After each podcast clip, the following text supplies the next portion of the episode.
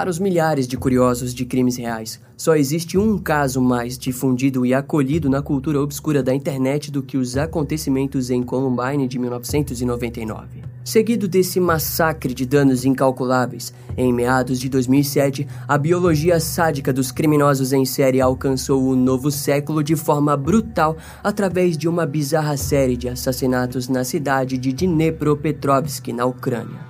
Nos dias de hoje, são poucas as pessoas que jamais ouviram falar desses acontecimentos, mas não significa que não existam aqueles que os desconhecem. Desse modo, no vídeo de hoje recapitularemos um evento marcante que não sairá da sua cabeça tão cedo.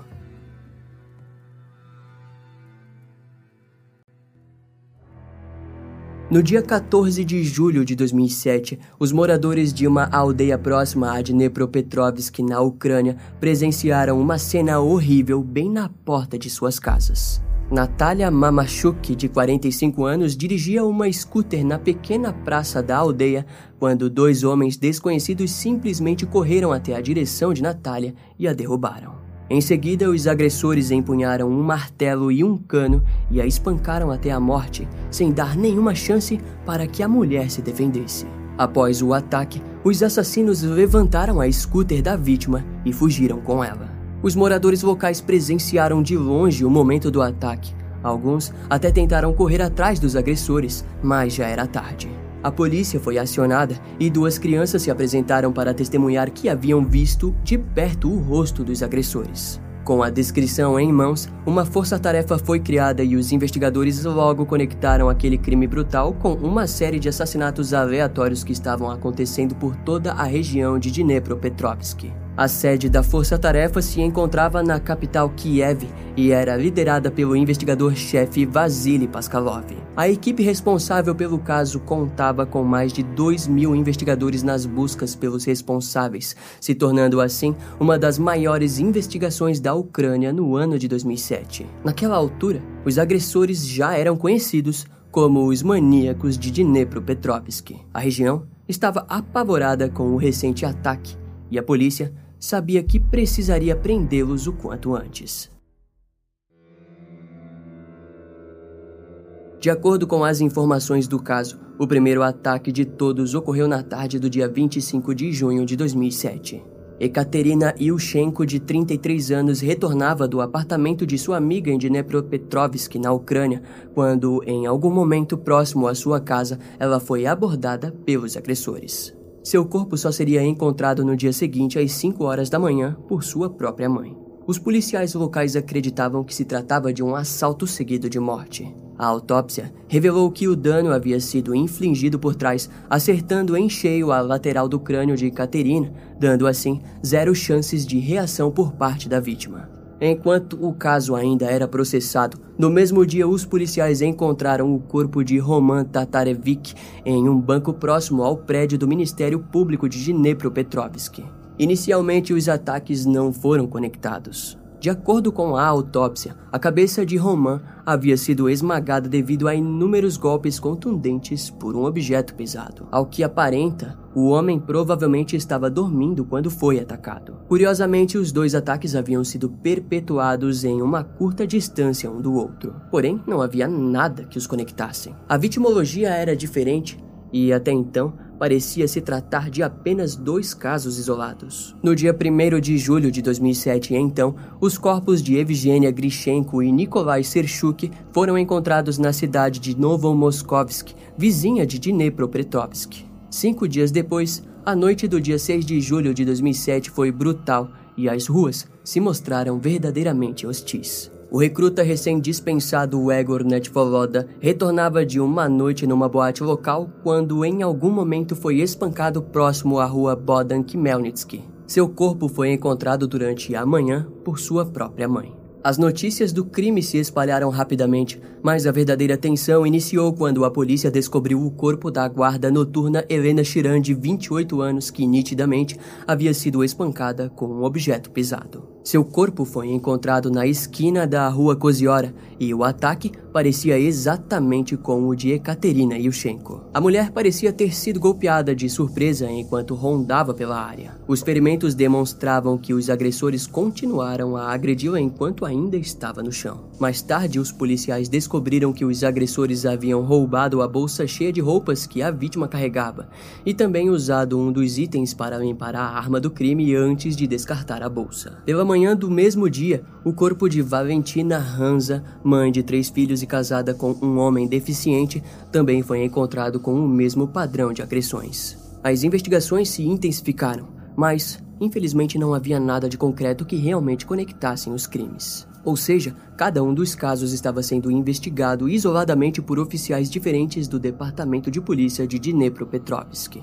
No dia seguinte, Andrei Sidiuk e Vadim Liakov, ambos com 14 anos e moradores da vila de Podgorodnoi, bem próxima a Dnepropetrovsk, pescavam na pequena margem do rio de sua vila quando foram surpreendidos por dois agressores. Andrei acabou sendo morto, mas Vadim conseguiu escapar e chegou até a polícia. Entretanto, os investigadores não acreditaram muito na história e o garoto acabou sendo preso sob suspeita de ter sido o verdadeiro assassino do seu amigo. Vadim foi submetido a um intenso interrogatório, onde teve o direito de um advogado negado. Além do mais, o garoto foi espancado até os policiais perceberem que ele realmente não havia sido responsável pelo crime. A vítima e testemunha, apesar de sofrer na mão da justiça, acabou ajudando a polícia através de um relato detalhado dos agressores. Naquele instante, os investigadores responsáveis pelo caso chegaram à conclusão de que todos os recentes ataques estavam conectados. Porém, os responsáveis por aquela onda de assassinatos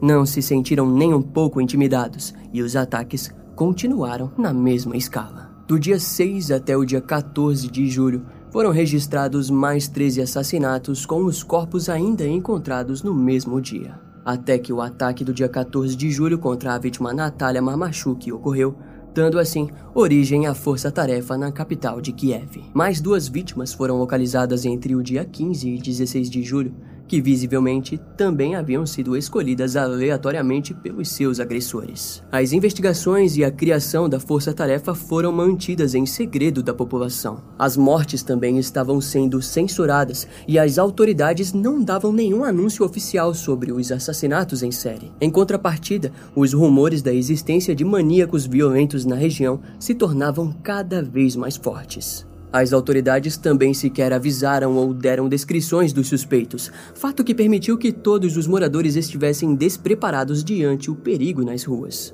Por sorte, os rumores chegaram em um nível de pânico que fez com que o número de moradores nas ruas diminuísse rapidamente. As noites em Dnepropetrovsk se tornaram quietas e vazias, mas todos sabiam que o horror caminhava em algum lugar na busca de novas vítimas. Naquele período, ficou bem claro para a força-tarefa ucraniana que a vitimologia girava em torno de vítimas indefesas, como crianças, idosos, vagabundos, mulheres ou pessoas bêbadas que estavam vagando pelas ruas após alguma festa. A diminuição de pessoas nas ruas era satisfatória para as autoridades, mas infelizmente os assassinatos continuariam. No dia 16 de julho de 2007, o corpo de Sergei Yatsenko, de 48 anos, foi encontrado com ferimentos causados pelos animais selvagens da região.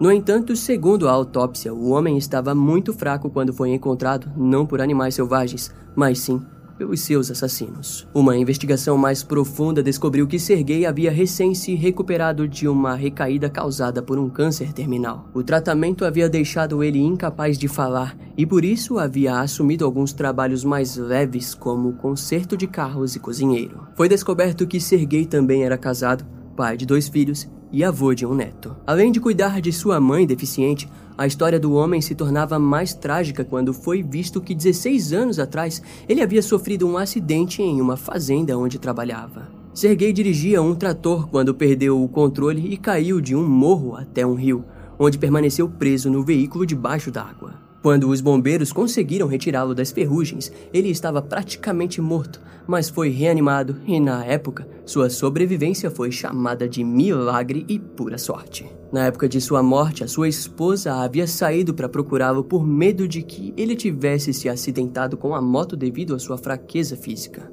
A mulher tinha até mesmo preparado diversas fotos de seu marido e espalhado pela vila. Um dos moradores viu aquelas fotos e percebeu que havia visto a moto relatada em uma área abandonada. O morador levou a família de Sergei até aquele local, onde o corpo do homem foi encontrado pelos próprios parentes que acreditavam que poderia ter sido um ataque de animais selvagens, mas os resultados da autópsia logo demonstraram algo mais terrível que aquilo. Inicialmente, sua morte não foi conectada com as ondas de assassinatos da região, mas em pouco tempo os investigadores o colocaram na lista de vítimas. Naquela altura, a única característica que conectava os crimes eram os ferimentos brutais nos rostos das vítimas. Algumas delas eram agredidas até se tornarem irreconhecíveis, enquanto outras tiveram até mesmo seus olhos arrancados ainda vivas. Outras vítimas também tiveram seus corpos mutilados e claramente haviam sido torturadas. A vítima mais brutal foi uma grávida que teve o seu feto arrancado. Embora a brutalidade fosse notável e repulsiva, os investigadores perceberam que em nenhum dos ataques houve violência sexual. Esse fator demonstrava apenas uma grande necessidade em matar por parte dos criminosos que já estavam sendo reconhecidos como os maníacos de Dnepropetrovsk. A maioria dos pertences das vítimas eram encontrados no local, mas em alguns casos, celulares e objetos de valores foram roubados e provavelmente penhorados pelas lojas clandestinas locais. Toda a área foi estudada e era certo que os agressores estavam atuando em uma grande região além de Dnepropetrovsk. Diante os resultados, os investigadores começaram a distribuir esboços dos supostos agressores, como também listas de itens roubados começaram a ser distribuídas entre os donos de lojas de penhores locais. Rapidamente, itens roubados começaram a ser relatados por todo o distrito de Veninsky. Aquela progressão rápida nas investigações só significava que provavelmente logo os policiais conseguiriam localizar os suspeitos. Por sorte, eles estavam certos. Nos próximos dias do fim do mês de julho de 2007, as ruas voltariam a ser tranquilas após a notícia de que os maníacos foram identificados e presos. Os moradores da cidade poderiam voltar a caminhar tranquilamente pelas ruas da sua cidade natal. Aquele, porém, era apenas o primeiro passo para a justiça ser feita. No dia 23 de julho de 2007, alguém tentou vender um celular roubado em uma das lojas de penhores locais. No entanto, quando ele ligou o celular para demonstrar que o aparelho funcionava, rapidamente a força-tarefa identificou o dispositivo de uma das suas vítimas e rastreou o suspeito. Quando as autoridades chegaram na loja, eles se surpreenderam ao se deparar com dois garotos mais jovens do que esperavam encontrar. Depois de presos, eles foram identificados como Igor Suproniuk e Viktor Sayenko, ambos de 19 anos. Os suspeitos relataram a existência de um terceiro cúmplice identificado como Alexander Hansa, mas quando as autoridades chegaram na casa do garoto, ele havia jogado os celulares das vítimas na privada. Todos foram recuperados, porém, nenhum deles voltou a funcionar. O trio foi acusado de 29 crimes, sendo eles 21 assassinatos e mais 8 ataques de agressão em que as vítimas sobreviveram ou conseguiram escapar. Conforme as informações coletadas pelos investigadores, Viktor Sayenko e Alexander Hansa eram amigos desde a infância. Já Igor Suproniuk havia se mudado para a área quando ambos já estavam na terceira série do colégio. Curiosamente, Victor e Alexander só foram demonstrar atitudes agressivas quando Igor apareceu. A diferença também era vista nas notas, que haviam caído drasticamente. Um dos professores entrevistado disse que Igor Supruniuk era uma criança tímida, mas violenta e era vista frequentemente brigando com colegas. Quando o trio estava na quinta série, se envolveram com as autoridades ao serem flagrados atirando pedras nos trens que passavam pela região. Ao serem presos, Viktor Sayenko contou a história de quando ele e Alexander estavam com medo de altura, Igor os fez se pendurarem na varanda de um apartamento do 14º andar. Segundo o relato, a experiência ajudou os jovens a superar o medo de altura. Alexander também apresentava fobia de sangue, fato que o fazia ter medo até mesmo de dar banho quente em seu gato de estimação, pois tinha medo de machucá-lo. Em contrapartida, Igor o aconselhou a torturar cães, para assim perder sua fobia. Aquela ideia fez com que o trio passasse a capturar cães das redondezas, que eram estripados e pendurados em árvores. Os jovens também tiravam fotos com os corpos dos animais mortos. Na época de suas prisões, várias fotografias sinistras foram encontradas e difundidas pela internet. Igor Suproniuk nasceu no dia 20 de abril, mesmo dia de Adolf Hitler, fato que resultava no jovem tirando fotos fazendo referências através de bigodes, desenhos de suásticas e saudações de Hitler. Aos 17 anos, Igor espancou um garoto local e roubou sua bicicleta, a qual foi vendida para Victor. Na época, os dois jovens foram detidos, mas não foram presos sob acusação devido à pouca idade. Depois que saíram da escola, Alexander Hansa passou a trabalhar de pedreiro e Victor trabalhou como segurança de uma metalúrgica. Já Igor permaneceu desempregado por anos